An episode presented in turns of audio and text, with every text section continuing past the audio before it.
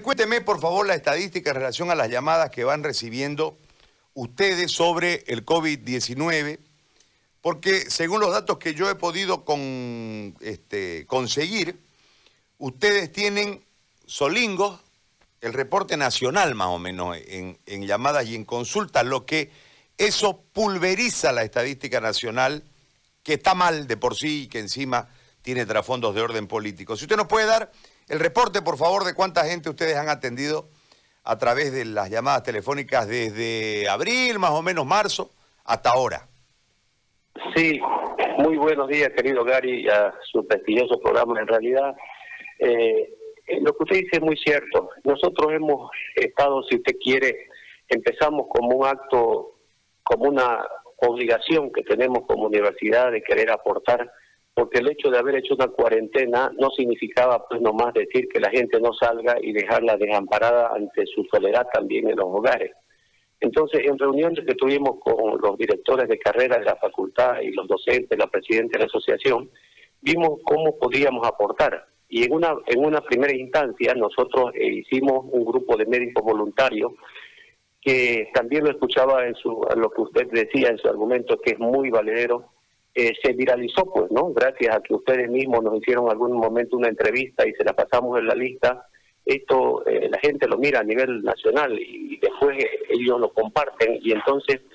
en una primera instancia nosotros fuimos sosteniendo, le, digo la verdad, no por echarnos flores, pero fuimos sosteniendo de una manera de que la gente no salga porque hacíamos llamadas.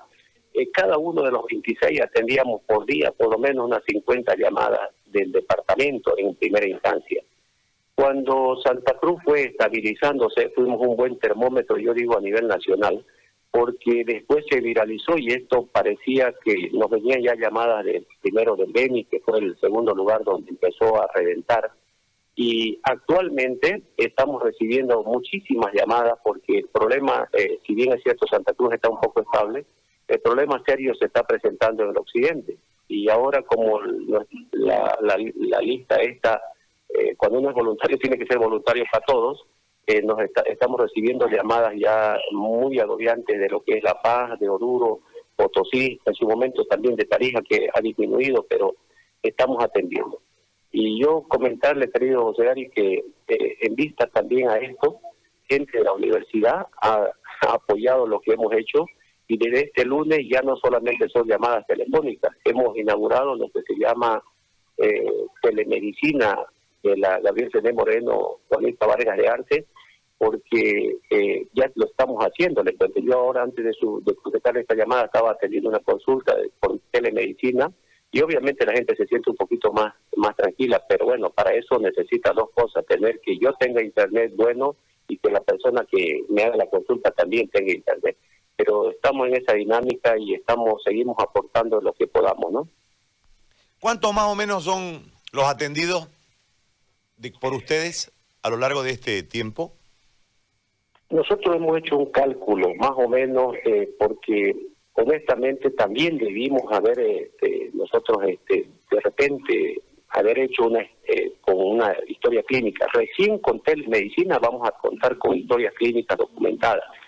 pero si nosotros hacemos un cálculo, hemos estado atendiendo fácilmente mil, digamos, o mil, mil doscientas llamadas prácticamente por día. En un mes significaba echarle pluma, eran treinta mil. Hemos atendido, creo yo, fácilmente más de unas cien mil o setenta mil llamadas de consultas y atenciones a nivel departamental o nacional. Pues, le comentarle, no es por hacer quedar mal a nadie, pero la misma centrales, digamos, de los COE, de aquí Santa Cruz y de La Paz y de todos lados, que ellos supuestamente tenían un centro de llamada, pero cuando ellos vieron que no podían responder porque no sé quién era el que estaba en la central, lo más fácil para ellos fue derivarnos después las llamadas a nosotros, ¿no? O sea, decían, eh, nos hacían figurar como si fuéramos parte de, de, una estructura que no era cierta porque nosotros somos absolutamente voluntarios y de la institución de la Gabriel C. Moreno. Pero nunca nos, negábamos a atender, pues, ¿no? Porque eh, en realidad ese era nuestro objetivo y hemos logrado, creo que, dar el rol que, tiene que dar la universidad de apoyar a su, a su comunidad, a su pueblo, ¿no?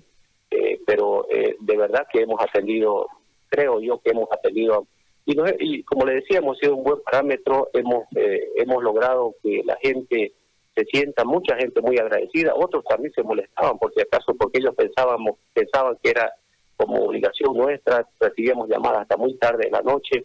pensando de que éramos este, asalariados de alguna institución, y en realidad era una filantropía, un humanismo puro de todo el grupo de voluntarios, ¿no?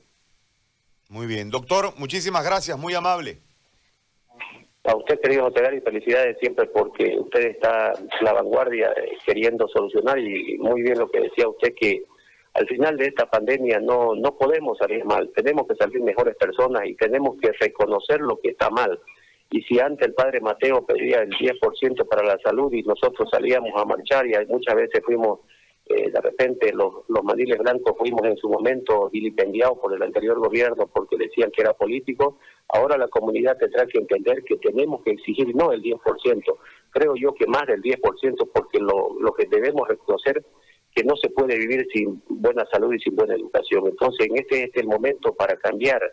y, otra cosa que usted decía también muy bien, no es cuestión también también de aumentar solamente el presupuesto, sino de administrarlos honestamente esos presupuestos bien administrados, porque esto tiene que cambiar, pero para el bien de la población, querido José. Yo le agradezco. Muy amable, doctor, gracias por este contacto y por la explicación. El doctor Vargas, decano de la Facultad de Ciencias de Salud de la Gabriel, ha conversado con nosotros hoy